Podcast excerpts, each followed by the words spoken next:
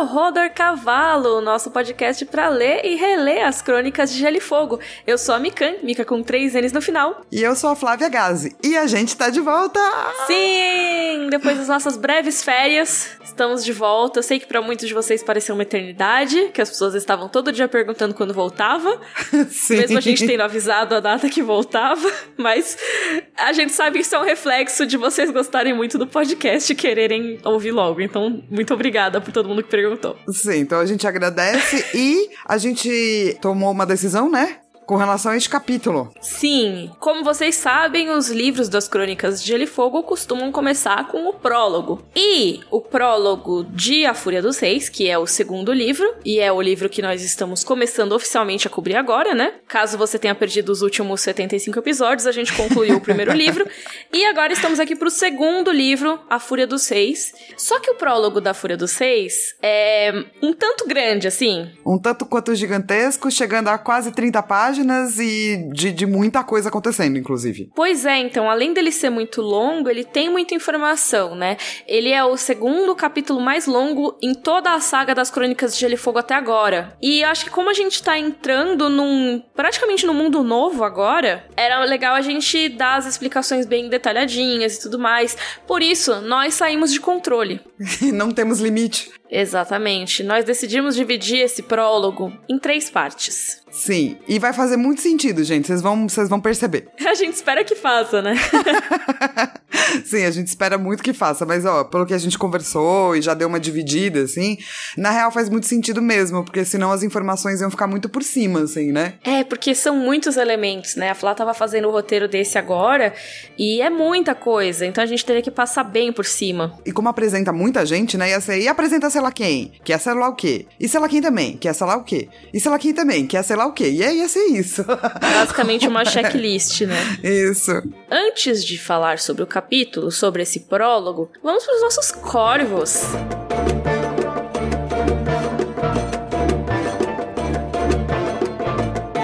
Ah, a gente tem corvos sim! Corvos de retorno. A gente recebeu um e-mail, um corvinho da Marina Ramone, que fez imagens pra gente de corvinhos. Então, primeiro vai um, um corvo é, muito agradecido, que é croc, croc, croc, croc, croc, croc. E ela fez vários corvos. Ela fez um corvo de gala, que é um corvo. um corvo chique, né? Mas não tão chique quanto o de monóculo, que ela também fez. Ela fez um corvo comandante. ela fez o corvo das beterrabas arrumando a casa. Ai, e que lavando fofo. a louça. O, o corvo com um aventalzinho lavando a louça. Ai, que graça. É muito lindo, né? E o corvo do juramento. Então, ela fez esses seis corvos diferentes. Então, ela vai ganhar seis crocró. Cro, cro, cro, cro, cro, cro. Ai, meu, que gracinha. Eu amo que o Corvo Comandante tá tomando cerveja com limão usando a patinha dele. eu também, eu também. É perfeito. É muito maravilhoso esse Corvo Comandante, mano. Marina, muito, muito obrigada. Ela falou que qualquer coisa também pode desenhar mais. É, manda imagem sempre que vocês quiserem, né? A gente nunca vai dizer não. O nosso segundo corvinho é do Bruno Seibert. E o Bruno Seibert, ele queria agradecer a gente pelo conteúdo. Imagina, é, é sempre gostoso de fazer. E ele é programador. E dele criou uma skill para Alexa que tem informações que por enquanto ainda tá bem simples, ele falou, mas explica o que é a muralha, os castelos, é, os homens da patrulha da noite, o juramento, etc. E ele mandou o site da Amazon. Não tá disponível, Bruno. Então avisa aí quando você disponibilizar de novo. Mas o que eu achei mais engraçado é que tem uma pessoa chamada Júnior que em setembro de 2020 resolveu baixar essa skill, apesar dele não saber o que é a patrulha da noite. E daí ele avaliou a, skill da Alexa, do Bruno, falando assim: a skill começa perguntando o que eu gostaria de saber sobre a Patrulha da Noite. Para mim não faz sentido algum e ela não explica nada. Não tenho referência nenhuma sobre isso. Você quer eu sei se isso faz parte de um filme ou um seriado? Meu Deus! Eu achei maravilhoso que ele colocou no ar. Exato. E veio uma pessoa que não sabe o que é Patrulha da Noite ficar muito brava com ele, porque ela mesma não sabe o que é Patrulha da Noite. Ah, mas dá licença, né? Dá licença. Bruno, você é maravilhoso, você merece corvos muito legais é, de parabenização, que é. Hum, porque a gente vai apreciar essa skill pra Alexa, certo? Isso mesmo. Então vamos para nossa discussão do prólogo de A Fúria dos Reis.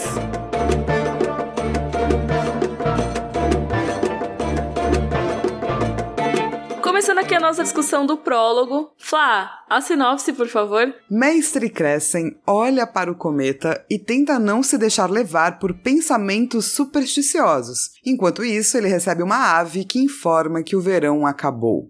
Velho e um pouco amargurado, Crescem lembra de suas falhas. Seus pensamentos nos apresentam os personagens de Pedra do Dragão, como Stannis Baratheon, quem ele ajudou a criar, Shireen Baratheon, a Mulher Vermelha Melisandre, o Bobo Cara Malhada. As canções de Malhas ou Cara Malhada podem conter previsões e profecias. Hum. E você deve ter reparado que a gente não contou o capítulo todo aqui. Então, Exato, vai é, até porque- esse momento.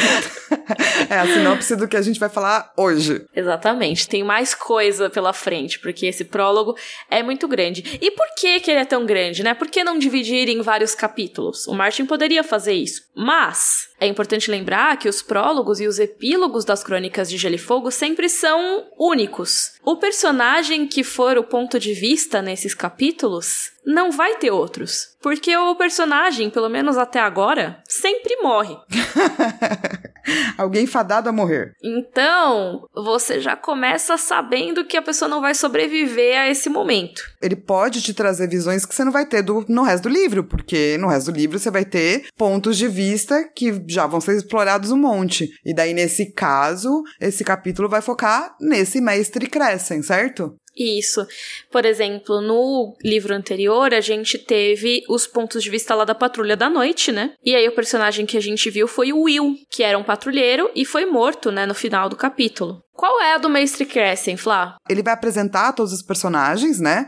Que estão nesse momento em Pedra do Dragão. E ele é o único que não curte uma das personagens que vai aparecer lá, por enquanto, né? Depois tem mais gente que não vai gostar, que é a Melisandre. E ele ama muito o Stannis Baratheon, porque ele foi meio quase que. Ele que criou, né? O Stannis.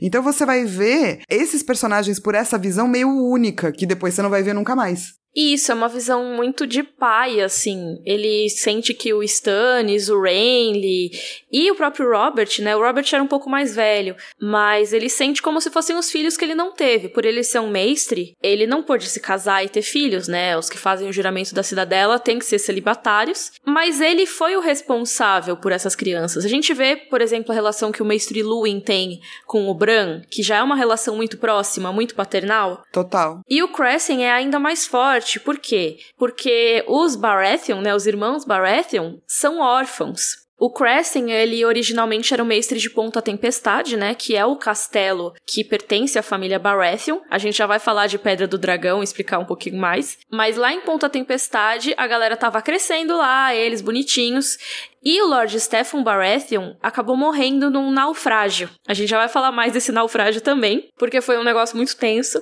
Mas depois que eles morreram, nessa coisa muito trágica, o Mestre Crescent que acabou cuidando deles, né? E aí o Stannis era o favorito do Crescent, porque ele era o que precisava de mais amor, vamos dizer assim. O Robert e o Renly eram super charmosos, né? É, carismáticos, né? O Stannis nunca foi carismático. Mas o, o Stannis escutava ele, né? Porque depois da, da morte dos pais e tal, o Stannis também, acho que por muito tempo, deve ter visto ele como uma figura paterna. Porque, tipo, quando teve o cerco lá de Ponta Tempestade, um dos homens tentaram abrir os portões. E o Stannis queria jogar os caras em cima das muralhas com as catapultas. e o Crescent falou: melhor não, né? Porque vai que a gente não tem muita comida e tem que comer esses prisioneiros. E o Sim. Stannis falou: é verdade, é verdade. Então o Crescent meio que sabia lidar com o Stannis também, né? E o fato dele ter parado é, em Pedra do Dragão já é meio esquisito, assim, pra cidadela, né? É, exato, porque normalmente o mestre vai ficar no seu castelo, né? É, o mestre não serve ao Lorde, ele serve ao castelo.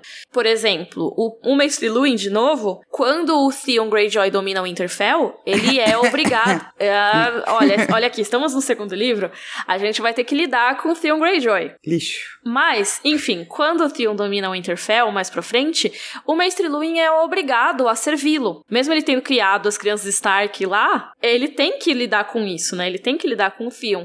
Então o Crescent talvez devesse ter ficado em Ponta Tempestade para servir quem quer que viesse, mas ele foi junto com o Stannis para Pedra do Dragão, que a gente também já vai falar mais a respeito disso. Por que que o Stannis tem Pedra do Dragão e não está em Ponta Tempestade? Mas, mas, beleza, vamos começar o livro.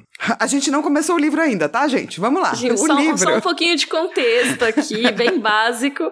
Enfim, estamos em Pedra do Dragão. Sim, o primeiro livro ele vai terminar com os acontecimentos que estão rolando por conta do cometa. E uhum. o segundo livro vai começar com um cometa também, então tem esse senso de continuidade. E eu amo a primeira frase do livro, que é: A cauda do cometa espraiava-se pela madrugada, um corte vermelho que sangrava por cima dos penhascos da Pedra do Dragão, como uma ferida num céu cor-de-rosa e púrpura. Ai, que bonito! Ah, é lindo demais.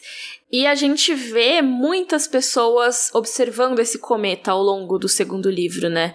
Muitas pessoas diferentes interpretando o que, que esse cometa significa. Qual que é o significado dele? Por que, que apareceu esse cometa? Será que ele é um presságio? Será que ele significa alguma coisa? E aí cada pessoa vai ter sua interpretação. Tem gente que acha que é por causa de dragões, tem gente que acha que é por causa da morte do Ned Stark. Ah, porque o Joffrey vai reinar bonito. é, cada um vai interpretar de um jeito. A gente vai ver várias dessas maneiras ao longo do livro. Mas lembrando que, como a Flá falou, ele já existia no livro anterior, né? É que ele não tinha tanto destaque assim. Mas, ó, já vai... é a terceira vez que eu vou mencionar o Mestre Luin nesse episódio. Eu juro que não é de propósito. Mas a primeira vez que a gente nota o cometa é quando o Mestre Luin tá estudando ele lá com a lunetinha dele no capítulo do Bran, né? E assim, além dessas correlações que a Mi tá fazendo com os mestres, esse capítulo é muito legal também que ele seja o primeiro, né? A primeira coisa que você lê do segundo livro, porque a gente termina o primeiro livro com a Daenerys Targaryen, né? Dragões e pá. Uhum. E essa galera aqui que a gente tá vendo, os Baratheon, o castelo, tem tudo a ver com o sangue Targaryen. Os Baratheon, eles dividem algum tipo de sangue aí com os Targaryen, inclusive é por isso que o Robert ascendeu ao trono depois da rebelião, né? Porque eles tinham aí um pouquinho de sanguinho. Há rumores de que o Oris Baratheon era um irmão bastardo do Aegon I. O Aegon Conquistador. Exato, mas não se sabe disso. Pela mas linhagem. É. É. é. Não se sabe, mas se sabe. Uhum. Pela linhagem feminina, os Baratheon descendem dos Reis da Tempestade. Mas assim, então tem os Reis da Tempestade e talvez aí, com certeza, esse seguir o Targaryen. E muito mais tarde, a princesa Raeli Targaryen, que é a filha do rei Aegon Aegon V vai casar com o Baratheon. E assim nasce o pai do Robert, do Stannis e do Renly, que é o Lord Stefan Baratheon. Então eles têm aí dois lacinhos de sangue com os Targaryen. Sim, um mais antigo e um mais recente, né? E então o Robert é neto de Targaryen. E isso conta bastante, né? A gente até tem um vídeo que era quem vai ser sucessor do trono se os Lannisters caírem, alguma coisa assim que eu tinha feito com a Carol, que a gente falava, putz, quem deveria herdar, se estivesse vivo ainda, era o Robert, nesse caso, né? Fazendo umas contas lá, não lembro exatamente como era, mas assim, tá perto da linha de sucessão ali, teoricamente, né? Depois da extinção dos Targaryen. Então, assim, os Baratheon estão meio próximos ainda, né? É, se for pensar, é isso, né? Vocês são netos da, da mesma família aí, vocês são parentes meio distantes. É tudo primo. É, se fosse numa festa de família grande, todo mundo se encontraria. É, basicamente. O que é a nobreza se não é isso, né? Nobreza é tudo isso. Todo mundo casa com o tio, com o primo de segundo grau.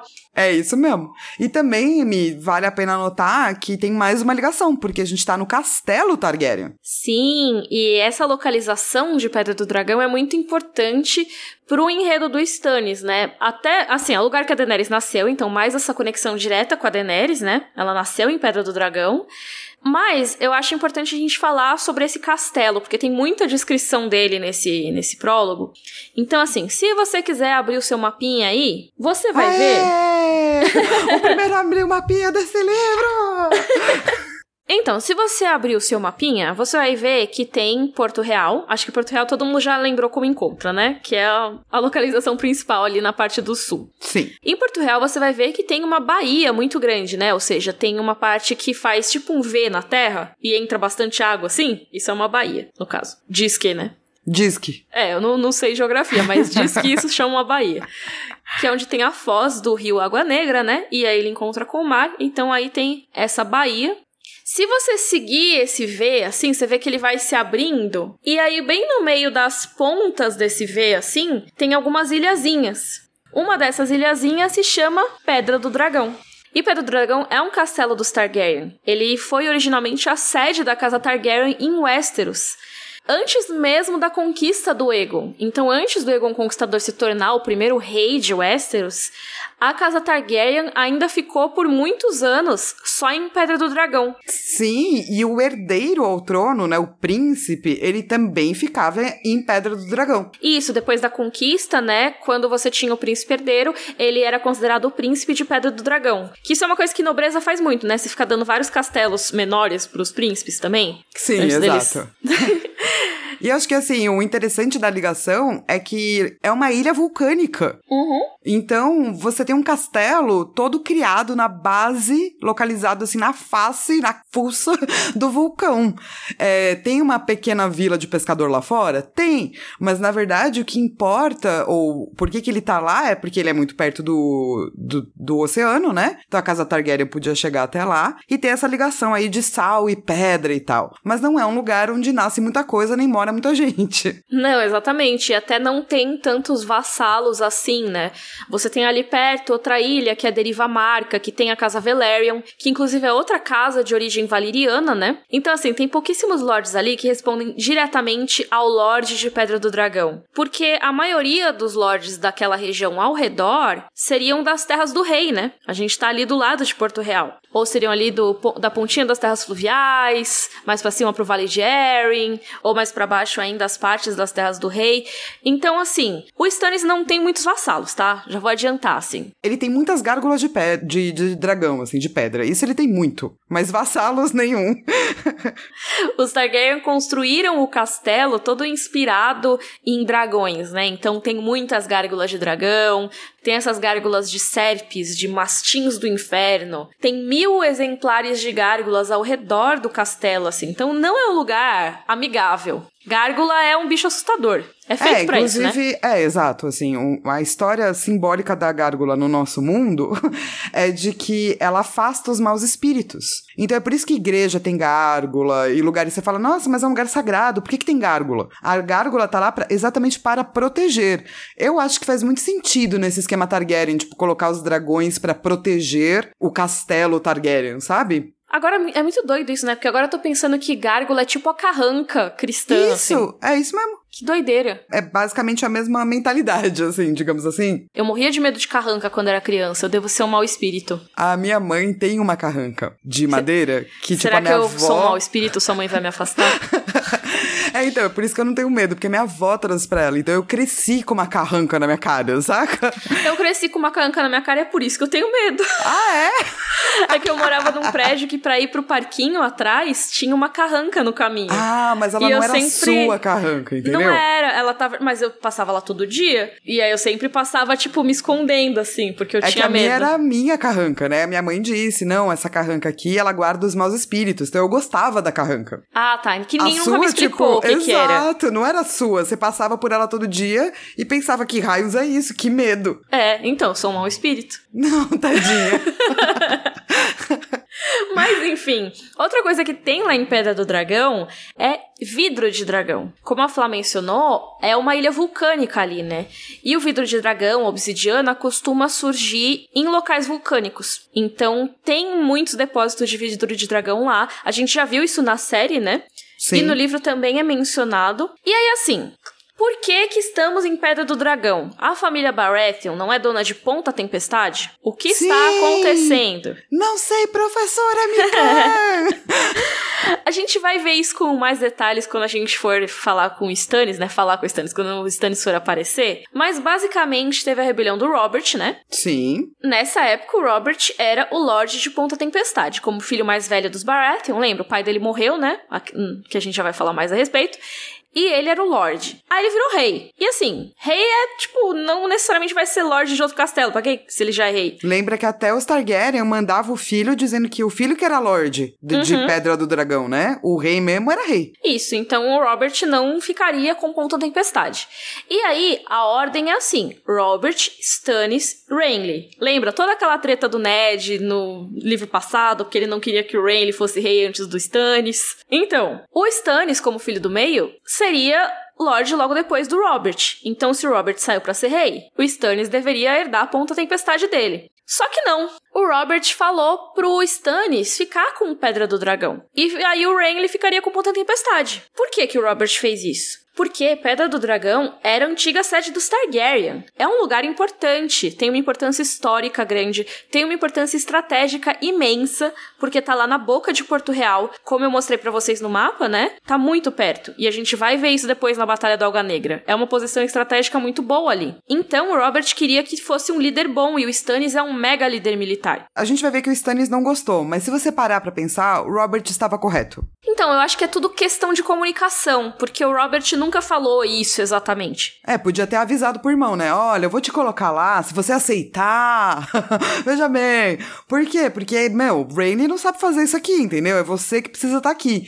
O Robert era um grande estrategista mesmo, né? Ele manja dos bagulho. Mas o, o Stannis, ele não viu dessa forma, né? É, ele viu como uma desfeita, né? Porque Pedra do Dragão, apesar de ser essa posição importante e ter uma história importante, é muito menos rica do que Ponta Tempestade. Lembra que a gente comentou que tem menos vassalos, não tem muitas terras férteis. Já Ponta Tempestade, você ser lorde dali quer dizer que você domina um território imenso, você é suzerano de um território imenso.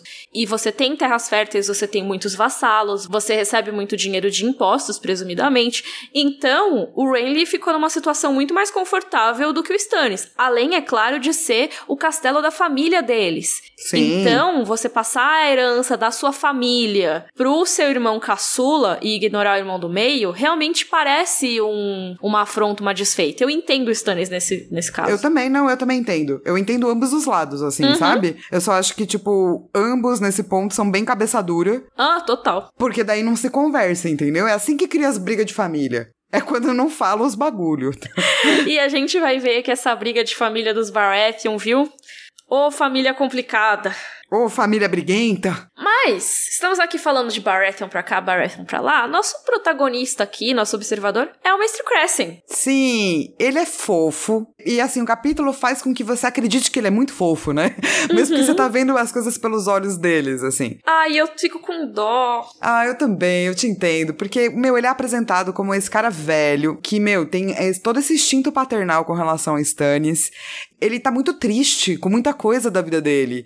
Então, quando o capítulo começa e o seu protagonista já tá contando para você todas as falhas dele, narrativamente você já fica meio confortável com essa pessoa. Uhum. E você já acha ela legal, entendeu? Porque ela pode assumir as falhas dela, sabe? E eu acho que mostrar isso, né, de um protagonista idoso, a gente vê essa coisa do, do crepúsculo da vida mesmo, né? Sim. Então é muito doido que a cauda do cometa tava na madrugada, mas eu acho que a vida do Mace Crescent tá muito no crepúsculo mesmo, sabe? Finalzinho, assim porque ele já tá mais velho, ele tá com quase 80 anos, que para as crônicas de Gelo e Fogo é muito velho. Sim, muito velho. Tipo, a gente tem o Mestre Aemon e a Velha Ama, que são casos de velhice muito avançada, que são super raros em Westeros. Mas assim, são eles. A gente não costuma ver tanta gente tão mais velha assim, sabe? Tipo, quando é, já é uma pessoa muito debilitada, né? Por exemplo, Walder Frey, etc. Então, o Mestre Crescent, ele tá nesse limite, ele tá entrando nessa fase de se tornar uma pessoa super debilitada, né? Sim, tanto que, inclusive,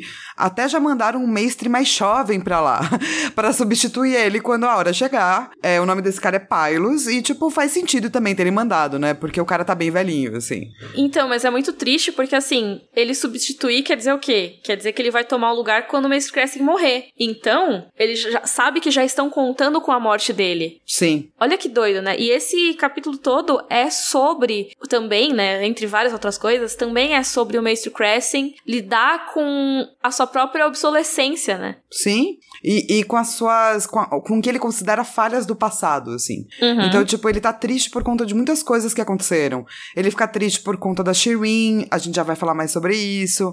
É, ele fica se questionando com relação a coisas que ele deixou passar. Ele fica triste que ele acha que a feiticeira vermelha que tá nesse castelo tá envenenando a mente do Stannis e de toda a comitiva ali, entende?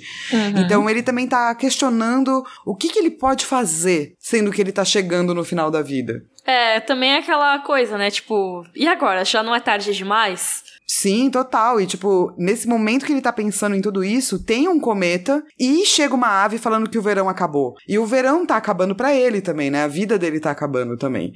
Então eu acho cheio de pequenas metáforas muito interessantes com relação a olhar para a velhice, sabe? Uhum, com certeza.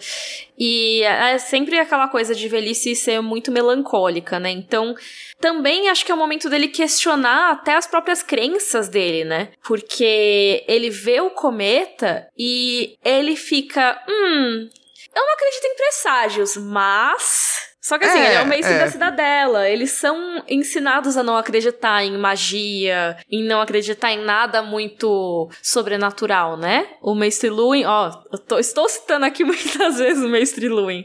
Mas é que ele é a nossa referência de mestre, né? Junto com o grande mestre Paisel, o mestre Aemon. E acho que ele é o que mais mostra pra gente detalhes dos ensinamentos dos mestres no primeiro livro, né? Sim, total. E o Mestre Luin fala pro Bran sobre a questão de eles não acreditarem em magia, não tem esse tipo de coisa. Aí olha só esse trecho que a Flá separou aqui. O mestre não acreditava em presságios. E, no entanto, apesar de ser tão velho, Crescent nunca vira um cometa com metade do brilho daquele, nem daquela cor, aquela cor terrível, do sangue, da chama e dos crepúsculos. Era um mestre, treinado e acorrentado na grande cidadela de Vila Velha. A que ponto chegara se a superstição lhe enchia a cabeça como se fosse um camponês ignorante? É, então. E ele fica o tempo todo, né, lembrando pra ele mesmo que ele não acredita nos bagulho, mas ao mesmo tempo ele acredita nos bagulho, né? Uhum. O capítulo inteiro ele fica nesse vai e vem daquilo que ele acredita, assim. O que eu acho muito legal, porque a gente tende a achar que depois de uma certa idade as pessoas entenderam coisas. E não é verdade, a gente tá sempre mudando. O mestre Creyson, ele tá, tipo, vendo agora mudanças acontecendo com ele, assim. E eu acho que talvez ele nem saiba lidar, né, com essa mudança daquilo que ele foi ensinado para aquilo que ele tá vendo e acredita no fundo, assim. Com certeza, e acho que a chegada da Melisandre é essencial pra isso, né? A gente vai falar mais sobre ela, acho que no nosso terceiro episódio, né, a respeito disso. Mas com certeza a chegada da Melisandre mudou muita coisa pra ele. Eu acho que pra, pra uma galera, assim, né? Mas pra ele, que, tipo, é, sei lá, viu pessoas crescendo, criou, sabe, fez tudo que ele pôde. Ver também certas mudanças, eu acho, no comportamento do Stannis deve ser muito difícil, sabe? E além de tudo, como um homem de ciência, né? Sim. Ele é um cara que não vai acreditar, teoricamente, nessas coisas, mas aí chega uma sacerdotisa que faz umas colunas de fogo gigante, que diz que Deus tem poder e faz uns milagres louco. Pô, é- é- dá pra ficar balançado, né? Dá pra ficar um pouco balançado. eu ficaria. Mas falando em coisas misteriosas, E esquisitas. Pois e é. creepies. demais. A gente tem aqui, nesse capítulo, o cara malhada. Mano do céu, esse personagem, cara, é, eu acho que é um dos personagens mais creepies de, de tudo, assim. Ele é Nossa. creepy demais. E eu fico pensando que isso estabelece tanto o clima de Pedra do Dragão e da corte do Stannis como algo tão bad vibes. Total. É uma das primeiras pessoas que a gente é apresentado, né, em Pedra do Dragão, e você fica tipo, what the fuck está acontecendo nesta corte? Bad vibe total. Porque assim, né? Bobo da corte já é um negócio meio estranho. Eu acho também. Mas assim, vamos supor que os bobos sejam engraçados. O cara malhada é um bobo nada engraçado. Ele é tipo o palhaço triste, só que pior. Palhate! né? Ele é o palhate se o palhate ainda fosse creepy, né? Porque o palhate é só triste. Palhate! E, cara, é o seguinte, ele tem uma história esquisitíssima. Vamos começar pela história e depois a gente vai destrinchando. Ele era um escravizado em volantes. E ele era um bobo, já em volantes, né? Do outro Uhum. lado do oceano. E ele era considerado um garoto muito inteligente. E o Lord Stefan Baratheon, pai aí do, da tríade, né? O Robert, uhum. Renly e o é, Stannis, comprou a liberdade dele porque se impressionou com ele e falou: vou levar esse menino pra Ponta Tempestade. E ele gostou tanto do cara malhada que ele escreveu carta elogiando, falando: mano, ele, ele canta em quatro línguas, ele é incrível. Melhor bobo que já vi na vida. Pois é, eles compraram a liberdade dele e foram levar pra Ponta Tempestade no navio. Só que aí. Na viagem de volta. E morreu. basicamente. tipo, quando eles estavam chegando ali em Ponta Tempestade, o navio afundou, bem próximo do castelo. Então, assim, as pessoas conseguiram ver o naufrágio. Tipo, imagina, você tá vendo seu pai voltar de viagem, assim, ah, pai, todo mundo com lencinho, assim, lencinho na saída, né? Mas todo mundo acenando.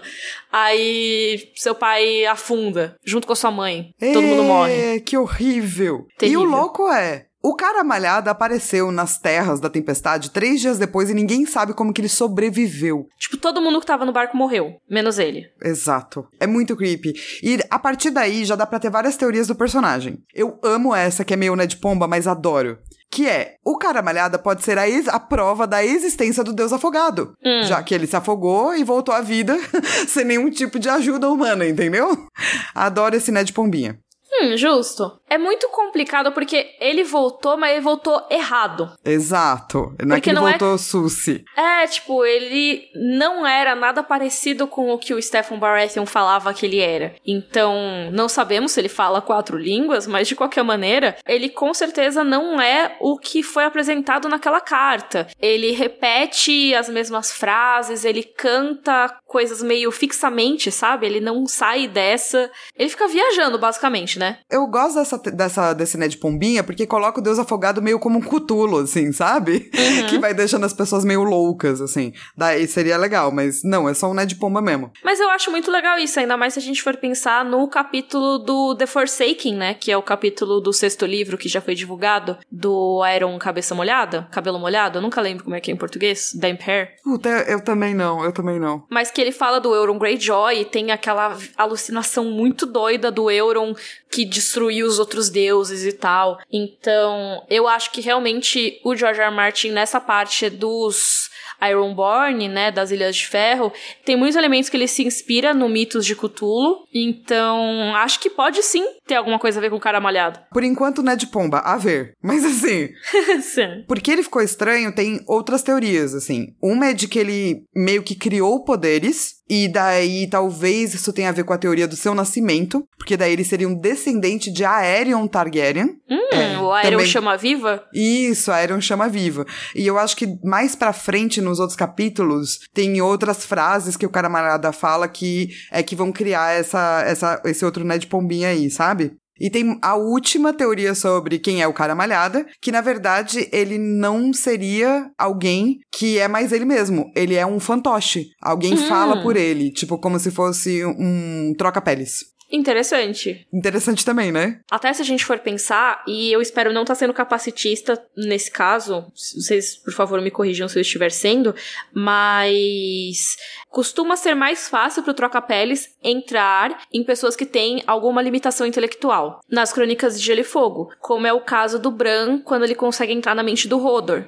Então, o cara malhada, tendo uma deficiência intelectual, talvez ele seja mais fácil para ser presa de um troca-peles que cometa esse que é um crime entre os troca-peles, né? Sim. Que é entrar na mente de um humano. É, então, todas essas teorias, elas ainda são teorias, ninguém sabe, uhum. mas eu gosto de lembrar da frase que quando ele vê né, a ave branca e tal, ele fala: é sempre verão debaixo do mar. As sereias casadas usam enfeites no cabelo e cosem vestidos de algas prateadas. Eu sei, eu sei ei, ei, ei, ei. É tipo umbrella. Umbrella, ei, ei, ei. Vou ler sempre assim agora. é sempre verão debaixo do mar. As sereias casadas usam enfeites no cabelo. Fazem seu vestido de água prateada. Eu sei. É, é, é. Nossa, como? Como a gente chegou aqui? Eu só tenho seis anos quando eu cheguei aqui. Enfim, mas daí super corrobora com a teoria do deus afogado. De, tipo, ele ter visto embaixo do mar real, entendeu? E tem até no livro eles falam, né, que os pescadores ficam falando que, na verdade, ele só tá. Ele só foi ressuscitado porque as sereias ressuscitaram ele em troca do sêmen dele, tipo, então ele teria tido um relacionamento com as sereias. É muito doido. Tudo errado. Enfim, Esse bro, ele é, ele é empregado como um bobo, mas ele não diverte ninguém. Ele passa o maior tempo do dele com a Shirin, que chama ele de malhas, e fica cantando umas musiquinhas pra ela que são muito bizarras. Lembrando que o cara malhado é um homem adulto, tá, gente? É, andando com a, com a pequenininha, assim. E... É, meu Deus. É, e o mais importante sobre isso é, essas cantorias, me, elas podem ser o quê? Profecias! Tem várias musiquinhas que ele canta que podem ser interpretadas como profecias.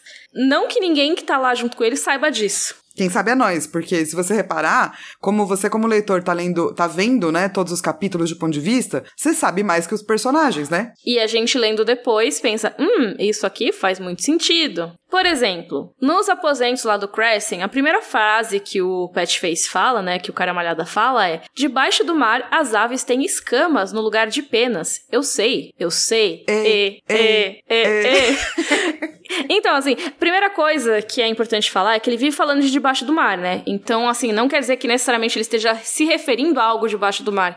Talvez até se debaixo do mar seja meio que um, um código de tipo, isso aqui é uma profecia. Sim.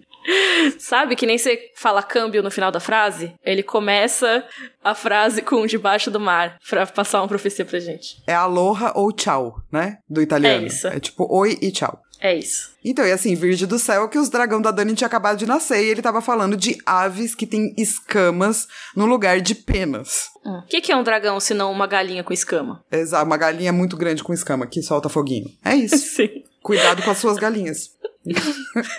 é isso. Acho que a gente começou a causar, né? Mas vamos lá, vamos lá. E tem a que é mais não é a mais tensa, porque eu acho que ela não é ainda tão, tão óbvia, mas que é uma marca do cara malhada, né? Porque primeiro ele tava, ah, debaixo do mar as aves têm escamas no lugar de penas, haha. Ou seja, tipo, meio que aquela coisa de ser tudo ao contrário. Sim. Ah, então seria uma coisa curiosa, né? Mas ele começa: As sombras vêm dançar, Senhor, dançar, Senhor, dançar, Senhor. As sombras vêm ficar, Senhor, ficar, Senhor, ficar, Senhor. Nossa do céu, por que, que você cantou assim? Me, me arrepiou os braços. Eu fiquei imaginando, tipo, uma musiquinha de caixa de música desafinada. Não, total. Cadê? E agora eu tô imaginando isso ah, também. Eu... Tá muito pior pra mim. Eu tenho uma caixinha de música aqui, peraí, ó. Cadê? As sombras vêm dançar, Senhor, dançar, Senhor, dançar, Senhor. Caraca! Eu nunca mais vou esquecer isso. E é isso. Aí agora, tipo, espero que você não esteja ouvindo esse podcast às três da manhã. Eu espero que sim. Conta pra gente como foi. Mas assim, o que, que é isso, né? Já é creepy por si só, mas uma coisa que a gente vê nesse segundo livro mesmo é que a Melisandre tem essa habilidade muito doida de ter os bebês da sombra, né? Que ela pare uma sombra que pode se materializar lá e matar geral. Então como vai matar um... certos é. Baratheons aí. Você já tem um foreshadowzinho aí, assim. E, e assim, tem muitas, muitas, muitas, muitas profecias. A gente não vai falar todas, mas eu acho que duas são muito importantes, assim, para determinar que ele é uma figura relevante, sabe? Uhum. É, tem uma no Davos 1, que ele vai falar sobre debaixo do mar, é, a fumaça sobe em bolhas e as chamas ardem verdes, azuis e pretas. Eu sei, ei, ei, ei. É, pra mim, e pra muita gente, né, é uma referência ao fogo vivo. Uhum. E mesmo porque ele tá falando quando o Stannis está exibindo a luminífera e tal e tal. A luminífera, entre muitas aspas, né? E daí ainda fica do tipo, será que ele sabe onde tá a verdadeira espada, saca? Talvez ele saiba. Hum, ou ele saiba de alguma maneira como é feita, né? Tem gente que diz que as bolhas fumegantes podem ser dragões. Sim. Mas, assim, eu acho que as pessoas podem questionar todas essas supostas profecias que a gente falou. Podem dizer, ah, mas isso é a gente tentando encaixar, né? Tudo bem, você pode achar isso, mas não há como questionar essa profecia aqui. No terceiro livro, Logo antes do Davos ser preso, o Patchface fala: Sangue de bobo, sangue de rei, sangue na coxa da donzela, mas para os convidados e noivo, correntes. Lá lá lá. lá lá lá é ótimo, é bom que termina, termina assim, lá lá lá, olha que felicidade. Vamos lá. O sangue de bobo seria o Aegon Frey, chamado de Guizo. Bobo Uhum. Guizo, certo? Sim. O sangue de rei seria o Roberts, o Rob Stark. Uhum. O sangue na coxa da donzela é a noite de núpcias do Edmure Tully e das Roslyn Frey. Sim, que é a virgem, né? Isso. E as correntes são para os convidados e noivo, que são aqueles que não morreram, eles vão ser aprisionados, correntes. Ou seja, meus amigos, ele previu o casamento vermelho. Apenas. Cara, esse. Taca fogo nesse bobo, velho. Eu também acho, mano. A gente Meu vai Deus, falar ele é mais muito dele, assustador. mas, mas ele é muito creepy. Toda vez que ele aparece, agora eu vou lembrar da musiquinha ainda, vai ser horrível. É uma Miriam. caixa de música com a música de Game of Thrones.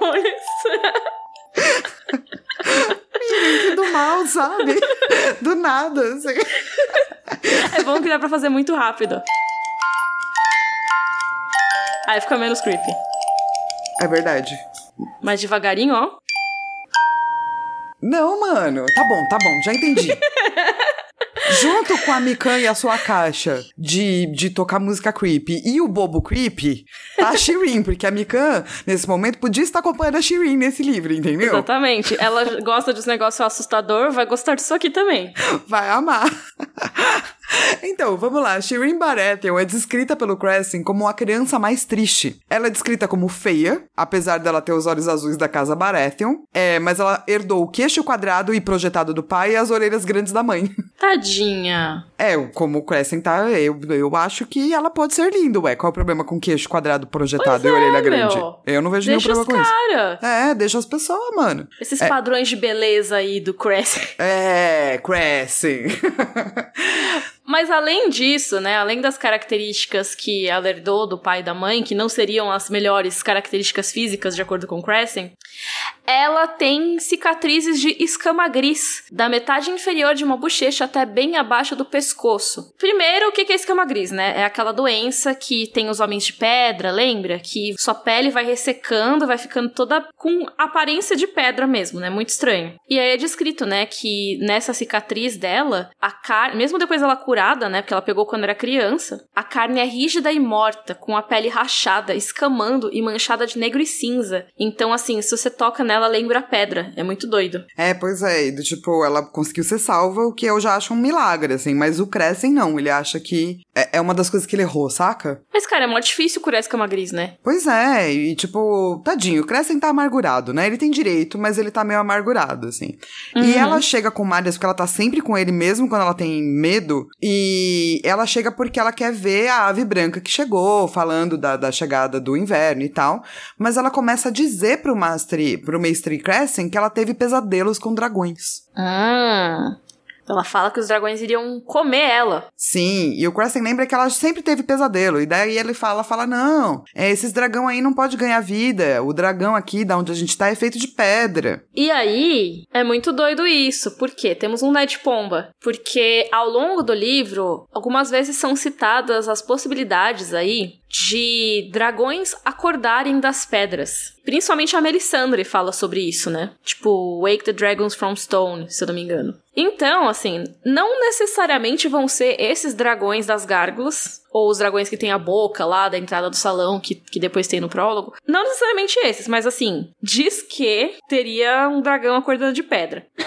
Pode ser ovo petrificado, pode ser aquela teoria maravilhosa do dragão que tá dentro da muralha e tudo mais. Mas enfim, tem aí essa, essa né? Essa, esse Ned Pombinha. Sim. E daí a Shireen fala: Não, eu tô falando que, a- é, sei lá, eu tava lá, né, na, perto do poço, e tem essas duas mulheres, e elas estavam falando que foi a mulher vermelha que disse pra mãe que o cometa é a respiração de dragão. Então, se os dragões estão respirando, não quer dizer que eles vão ganhar vida? E assim, tá meio certo, né? É, Tipo, a gente sabe que o cometa surgiu antes, teoricamente, né, dos dragões, porque... É, não, antes mesmo, né, porque a Daenerys vê ele no céu antes de, de fazer o ritual. Então, não necessariamente surgiu com os dragões da Daenerys, mas assim, tá, foi lá meio que ao mesmo tempo. A gente não sabe o que que é o cometa, né? Sim. O Mestre Crescent, porém, fica meio puto. E pensa, mano, já é ruim bastante que ela tenha enchido a cabeça da mãe com as loucuras. Terá de envenenar também os sonhos da filha? Ou seja, a Melisandre, né? Exato. Porém, contudo, tem uma explicação possível para esses sonhos de dragão, não é mesmo? Sim, que é literalmente sonho de dragão o nome, né? Porque ela sonhou com um dragão. Mas a gente sabe dos sonhos de dragão, que são esses sonhos meio proféticos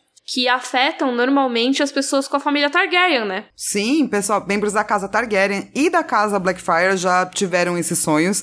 É muito bem reportado durante as crônicas e tal. E vamos lembrar que a bisavó da Shireen é Targaryen. Uhum. Lembra que a gente falou da Rhaely Targaryen e tudo mais? Então, pode ser que a Shireen tenha tido um sonho de dragão. Ainda mais que agora que os dragões voltaram e tudo mais. Mas assim, também vou extrapolar um pouco do que a gente sabe já da série, que já existiam teorias a respeito no livro e tudo mais, que é sobre a Shireen poder ser queimada no sexto livro. Tem essa teoria aí que não dá mais para dizer que não, né? É lógico que a série pode ter inventado isso, mas como já existiam teorias a respeito do sacrifício da Shireen antes, existe uma base para isso. Se acontecer nos livros não vai ser tão estranho assim. Eu lembro que eu era super contra, mas cada vez mais eu tô convencida de que vai acontecer também nos livros. É, eu também acho, infelizmente, tipo, não é o que eu queria, sabe? Não acho bonito Sim. e legal, mas é, tem muitas evidências, né? Então, a gente pensando no dragão como equivalente de fogo, ela pensar em ser devorada por dragões talvez seja o equivalente a ser devorada pelo fogo, sabe? Num sonho. Sim. Não sei. Então, talvez ela tenha pensado na própria morte. Mas vai saber. É, possibilidades. Enfim, o que ela chegou para fazer lá foi, na verdade, para perguntar sobre o final do verão. Sim, o verão acabou, o inverno está chegando. Por quê, né? O Mestre Crescent recebeu aquele corvo branco, que é um corvo especial da cidadela. Como que seria o barulho desse corvo, Flá? Cro, cro, cro, cro. Não, é o palhate. Cro, cro, cro, cro, cro. que ele tá anunciando a chegada do final do verão. Doutor, tem um corvo ótimo na cidade. Você deveria visitá-lo. cro, cro, cro. Ai, sai muito de controle, gente, enfim. Sim. Mas enfim, a cidadela manda esses corvos brancos, que costumam ser maiores e mais inteligentes que os corvos comuns, quando eles querem mandar mensagens mega importantes. E essas mensagens muitas vezes têm a ver com as estações. Porque os meios ficam lá medindo a temperatura, ficam lá analisando todas as coisas. E eles decidem, né, oficialmente, quando uma estação chegou ao fim. Não é que nem a gente tem aqui, né? Que o solstício aqui nosso são em datas fixas. O Westeros é diferente. Tanto que lá o último verão durou 10 anos. Pessoas, tipo a Shireen, que vai, né? A Shireen vai fazer 10 anos. Ela nem viu, nunca viu um inverno na vida. Pois é, e ela perguntou: putz, agora vai nevar? E ele, não, não é bem assim, porque apesar de ser essa coisa doida de ter as estações muito longas, eles ainda têm outono e ainda têm primavera. Não necessariamente vão ter a mesma duração. Eles dividem. É muito mais binário, né? É muito mais entre inverno e verão. Mas tem esse periodinho de transição que eles chamam de outono e de primavera. Que né, eles não sabem quanto tempo vai durar, né? Mas pode ser que seja um outono mais quente, pode ser que tenha tempo suficiente para colheita. Então uhum. tem um tempo aí entre o inverno realmente chegar. E tipo, o Mestre Crescent vai falar: olha, pode ser que neve, pode ser que tudo isso, mas espero que ainda demore muito, né? Mas o outono costuma ser mais curto em geral, né? Tipo, não vai Sim. ter 10 anos de outono. Não. Tanto que a gente sabe que o inverno chega lá no finalzinho do quinto livro, tá? Spoiler. Spoiler, o inverno demora tudo isso para chegar também. É, o inverno está chegando, mas vai demorar mais umas 3 mil páginas aí. Mentira, nem é isso, nem é tanta página. E junto com o Corvo, não junto assim, mas ao mesmo tempo que o Corvo, quem chegou também foi o Davos. Ah, e isso a gente vai deixar pro próximo episódio. Sim, porque a gente já tá aqui há mais de uma hora falando, cantando Sim. Rihanna. Sim, e, e palhaço com... palhate e mexendo com caixinhas de música creepy. Sim. Então essa foi a nossa discussão da primeira parte do prólogo do segundo livro, A Fúria dos Seis. Mas eu quero saber qual é o seu momento Joffrey. Bring me his head. Meu momento Joffrey é o cara malhada. Sai fora, bicho chato. Meu momento Joffrey é a Mika colocando musiquinha pra É o meu momento Joffrey deste capítulo. Porque vai estar associado com este capítulo para o resto da minha vida. Desculpa. Imagina, foi engraçado. E Fly, o seu momento Dracarys? Dracarys. Cara, meu momento Dracarys dessa primeira parte é a primeira frase. Porque ela é sensacional, ela já coloca o clima. O cara malhada tem tudo a ver com aquela primeira frase também, sabe? Tipo, Uhum. ele começa o segundo livro numa melancolia horrenda, assim, saca? E eu Sim. acho que faz sentido. É muito doido, né? Porque realmente a frase final do último livro é tipo, uou, a música dos dragões, mó da hora! E aí agora é tipo, o cometa. Este, né, essa cor de sangue. É triste. E qual é o seu momento Dracarys? Apesar de eu não gostar do cara malhada, como a Flá tava falando da melancolia desse capítulo, e principalmente nesse começo, assim, ele é muito melancólico, muito triste. Tem essa frase que o Mestre Crescent pensa, né? Porque ele tá falando sobre o cara malhada, e ele fala que era mais comum ele mostrar-se incoerente do que o contrário. E aí tem essas duas frases, assim. A garota era a única que agora ria dele, a única que se importava com ele estar vivo ou morto. E aí ele pensa: Uma menininha feia e um bobo triste, e com o mestre faz três. Eis uma história boa para fazer os homens chorar. Nossa, assim, olha que tristeza profunda, né, gente? Sim, tipo, ele, ele tá muito triste, velho. Ele tá muito, triste. deprê. E, mano, se vocês sentiram falta do momento Valar Morgulhos e do momento livro Versérie, a gente vai fazer no final do, do nosso especial trilogia. É verdade, a gente tá fazendo uma trilogia do episódio, olha só. Exato. Então, essa foi a nossa discussão. Esse foi o nosso episódio 76 do Rodor Cavalo. Nós voltamos na próxima sexta-feira com a parte 2 do prólogo. E Flávia, não pensem que a gente esqueceu da novidade. Não, ela vai chegar. Pois é, a novidade é que a, a gente ainda não pode contar a novidade. A gente achou que ia contar na no- nas nossas férias, mas ainda não ficou pronta. Em breve, revelaremos. Isso, daqui a, é só mais um pouquinho, gente, prometo. Não se esquece de seguir a gente, porque daí você fica sabendo da novidade. A gente tem grupo no Facebook, a gente tem Instagram, a gente tem Twitter, tudo arroba Rodor Cavalo. E também, se você quiser, puder, tiver com um trocadinho aí sobrando, pode nos ajudar no Padrim, que é padrim.com.br barra Rodor Cavalo. Lá você ajuda o Rodor Cavalo a continuar saindo semanalmente. Olha só que legal. É pagar o sushi e também agora pagar as ilustrações do estúdio Bonnie Clyde, que faz aquelas artes lindas que saem junto com todos os episódios. Exatamente, a gente finalmente conseguiu arrecadar com o Padrim uma grana que dá pra também bancar as ilustrações. Então, muito obrigada a todos vocês que estão contribuindo. A gente tá muito feliz com o apoio de vocês e a gente espera que a gente possa continuar pagando tudo isso e talvez até aumentar, né? Sim! E olha, a gente se vê antes do que vocês imaginam. Flávia, cheio de segredinhos. Além de sexta que vem. Além, ademais. Ju- É. Sua cheia de profecias. ei, a gente ei, se vê ei. em breve. Rodor! Rodor!